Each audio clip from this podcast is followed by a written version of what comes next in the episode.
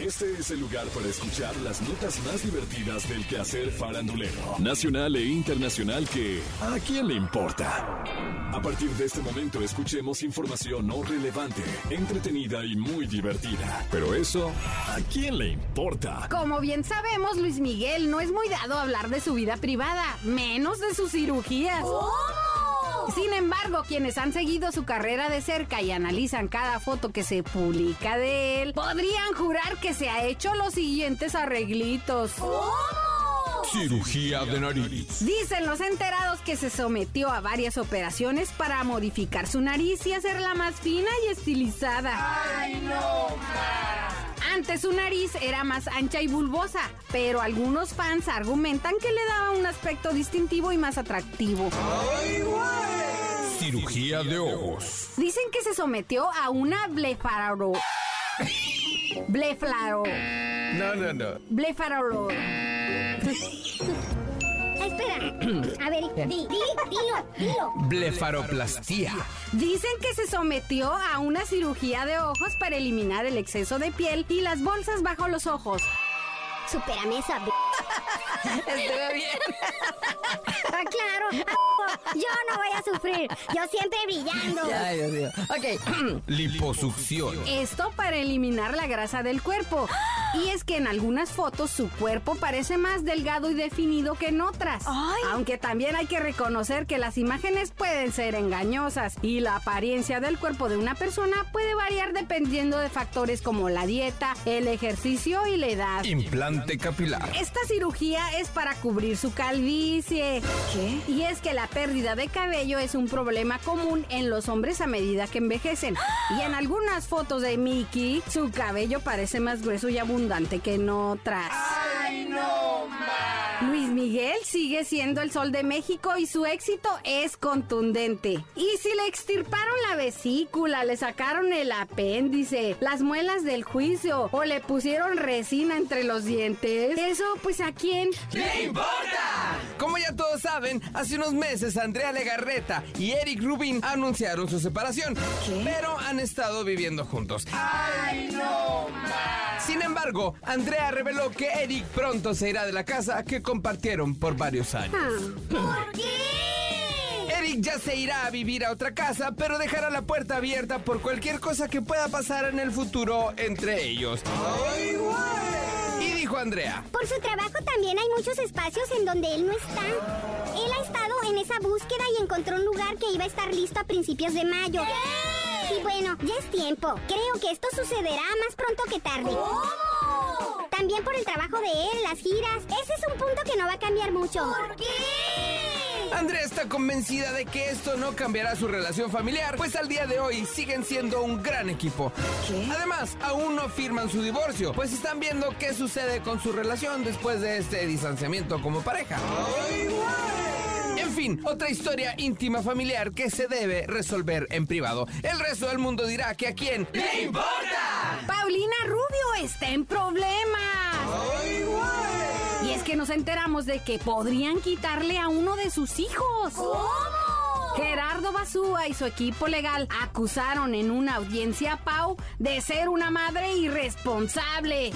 Para respaldar la acusación, presentaron una carta de la directora de la escuela a la que asiste su hijo Eros, donde ella expresó que le preocupaba la actitud del niño y las inasistencias a la escuela. Gerardo asegura que teme por el bienestar de su hijo y pide toda la custodia de Eros. Por su parte, Paulina Rubio no se ha quedado de brazos cruzados y no permitirá que eso ocurra.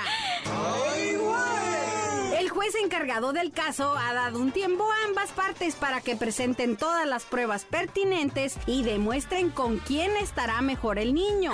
En los próximos meses se definirá si Paulina Rubio se queda con sus dos hijos o el menor de ellos se va a vivir con su padre. Paulina ha demostrado que sus hijos son el gran amor de su vida y disfruta cada momento que tiene con ellos. Esperemos que ella pueda resolver esta situación a puerta cerrada. No hagamos morbo de la desgracia ajena. Esta es información íntima que aquí en... ¡Le importa! Desde el 2010, Robbie Williams, de 49 años, está casado con Aida Field y tienen cuatro hijos. La pareja asegura que están contentos, a pesar de no tener relaciones sexuales en su matrimonio. ¡Ay, no! Al respecto, Robbie dijo... Tomé testosterona durante un tiempo, pero tuve que dejarla porque me estaba convirtiendo en un adicto. Ay. De esa forma, obtuve esos enormes hombros cuadrados, pero no tenía buen aspecto. Los encuentros sexuales que teníamos cuando tomaba hormonas eran incredibles. Lo hacíamos todo el tiempo. Robbie y su mujer hablan de su asexualidad sin complejos y no convierten su inapetencia sexual en un problema de pareja. Eso dicen ellos, mijo. ¿Quién sabe? Ya verás. Ya existe un nombre para aquellas personas que sienten poca atracción física hacia su pareja o no son capaces de responder a sus estímulos. Son anafrodisíacos o asexuales románticos.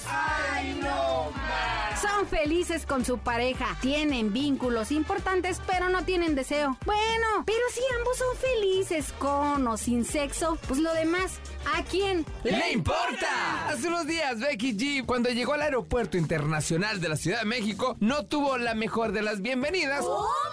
Hubo todo un zafarrancho entre reporteros y personal de seguridad. Becky G no se detuvo para responder las preguntas de los medios ni para atender a los fans. En varios videos compartidos en redes sociales se puede ver el desastre que provocó a su llegada. A través de sus redes sociales, Becky G salió a dar su versión de lo que pasó y dijo... A todas las personas que estaban ahí, espero que estén bien. Fue un momento muy intenso que me impactó muy fuerte. Para mí, la ansiedad es algo tan real y cuando me siento tan incómoda, no puedo conectar porque no me siento segura. Pero no quería quedarme callada. Mi trabajo no tiene que ver con el drama, ser chismosa, hablar de cosas negativas. Si hay algo que decir, se va a decir. Si no, no. Y es que las preguntas que le hizo la prensa en su llegada a México giraban en torno a que si se iba a casar o no. El chisme vende y los reporteros tienen que regresar a la oficina con una nota, si no, no les toca bono. Por eso era importante saber si Becky G iba a perdonar a su prometido o no, porque de otra manera, ¿a quién le importa? Hace unos días, Yailin, la más viral, publicó en su Instagram una foto en la que aparece en un estudio de grabación. Lo escandaloso de la publicación es que viene acompañada de la frase Mañana será bonito. Justamente el título del nuevo disco de Carol G. Hay que facturar, mijo, con el morbo. Por supuesto que esto hizo arder las redes sociales. Ah, y también mi garganta. Perdón. Cinco. Phil Barrera, Phil Barrera. vocero de aduanas, dijo que... Ya se fue, perdonen ustedes. Cuatro, tres, dos. Por supuesto que esto hizo arder las redes sociales. La gente opina. Aquí todos vamos a facturar. Si no puedes contra el enemigo, únete. Si no menciona a su patrona, no factura. ¡Qué marketing tan hijo de pu! Hay que facturar a costillas de Carol G. Sin Carol G no tienen para comer, pobres payasos. Me siento en una pelea de Facebook, pero del 2008. Facturando a costillas de tu bichota. ¿Se le está apagando el sonido? Ahora tiene que recurrir a Carol G para volver a la luz. Bueno, pero si la historia entre Anuel AA, Carol G y Jailin la más viral termina en drama, tragicomedia o empieza teatral, ¿a quién le importa? Esto fue ¿A quién le importa? Las notas más divertidas del quehacer farandulero nacional e internacional. Porque te encanta saber, reír y opinar. Vuélvenos a buscar ¿A quién le importa?